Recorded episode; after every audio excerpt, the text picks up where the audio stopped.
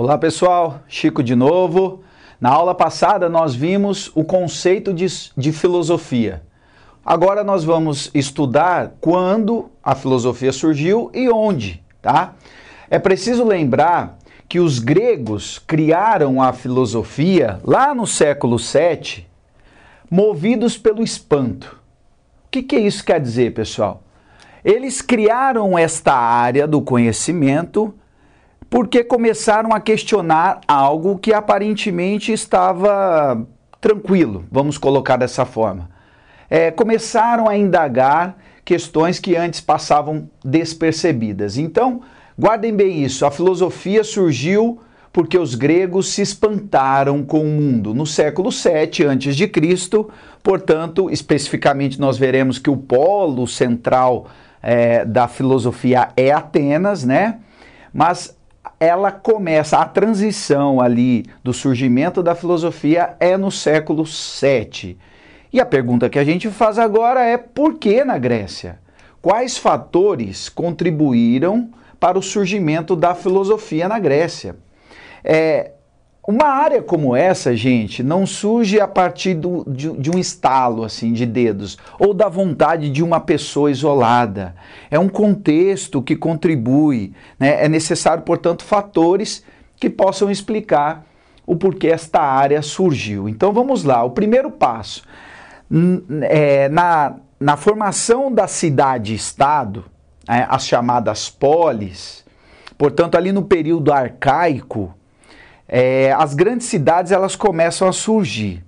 Então imaginem só, gente, um monte de, de, de pessoas reunidas no mesmo espaço, tentando resolver seus conflitos, tentando superar as desavenças.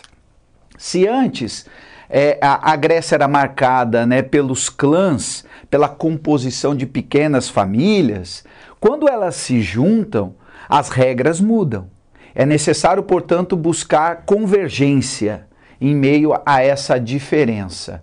Então, a cidade-estado pode ser considerado um fator que contribui para o surgimento de uma área que é racional, né, que tenta, de certa forma, buscar respostas racionais sobre o ser humano, sobre o mundo. Tá? Guardamos, portanto, esse primeiro ponto, a cidade-estado. Outro elemento que contribuiu para a racionalização do povo grego foi a política. Vocês sabem também que a democracia é cria de Atenas. Né? Ela foi criada, portanto, dentro da Grécia. Esta área não é que os gregos inventaram a política no sentido de se fazer, né? mas eles que denominaram é, política a esta área que busca a resolução também dos problemas coletivos. Os gregos é, se reuniam lá nos espaços chamados ágoras, né, nas praças públicas, permaneciam horas debatendo, discutindo, né, tentando superar, é, a, a, como eu falei, as desavenças que tinham entre si.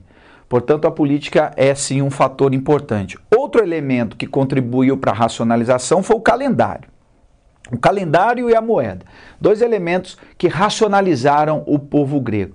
Por que o calendário? Vejam só, é, as mudanças do tempo antes eram explicadas por fenômenos sobrenaturais. No caso, os deuses, nós falaremos já já da mitologia. É, quando você verifica, mapeia as transformações que acontecem no tempo, é, vê como isso se repete, você é capaz de prever acidentes, né? Você é capaz de ter mais é, é, sucesso nas colheitas, enfim. Os gregos são conhecidos também pela criação dos primeiros calendários, que inclusive influenciou toda a nossa civilização, né? Nós sabemos também que a Grécia é chamada de berço da civilização ocidental. A moeda também é um elemento de racionalização, porque as trocas comerciais, a partir da inserção da moeda, contribuíram também para que os gregos pudessem ali é, racionalizar as relações. E por fim, é, mas não menos importante, o contato com outras culturas. Veja só, pessoal. Eu tenho uma forma de entender o mundo, de entender a mim mesmo, né? E eu acho que isso é correto e que não há uma outra forma de entender, até que eu tenha contato com outras formas de entendimento. A partir desse contato, eu posso refletir se a resposta que eu dou é, é, é para mim mesmo, né, sobre o mundo, é a única possível. Na medida em que os gregos avançaram em seus é, territórios, né, e se depararam sobretudo com a civilização persa, esta, a civilização persa, ensinou muito é, para os gregos que eles não, não tinham assim a única maneira de entender o mundo. Né? Então, esses fatores foram fundamentais para a racionalização da civilização grega e, consequentemente, para o surgimento da filosofia. Está faltando aqui, pessoal, este elemento: mitologia. A mitologia é uma área do conhecimento que propõe explicações sobre o mundo, sobre a origem das coisas, por meio de mitos. E a mitologia grega é sim um fator decisivo que pode explicar o porquê a filosofia surgiu ali naquele contexto. Mas vejam só, mitologia e filosofia são duas áreas que têm é, é, características bem distintas.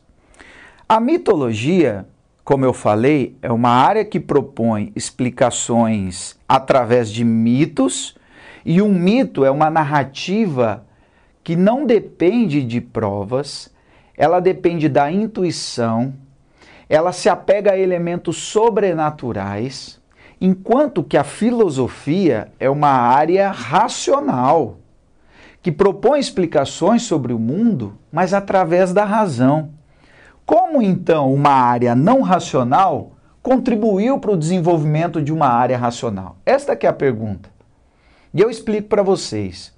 Mesmo não sendo racional, a mitologia propõe uma explicação imaginativa.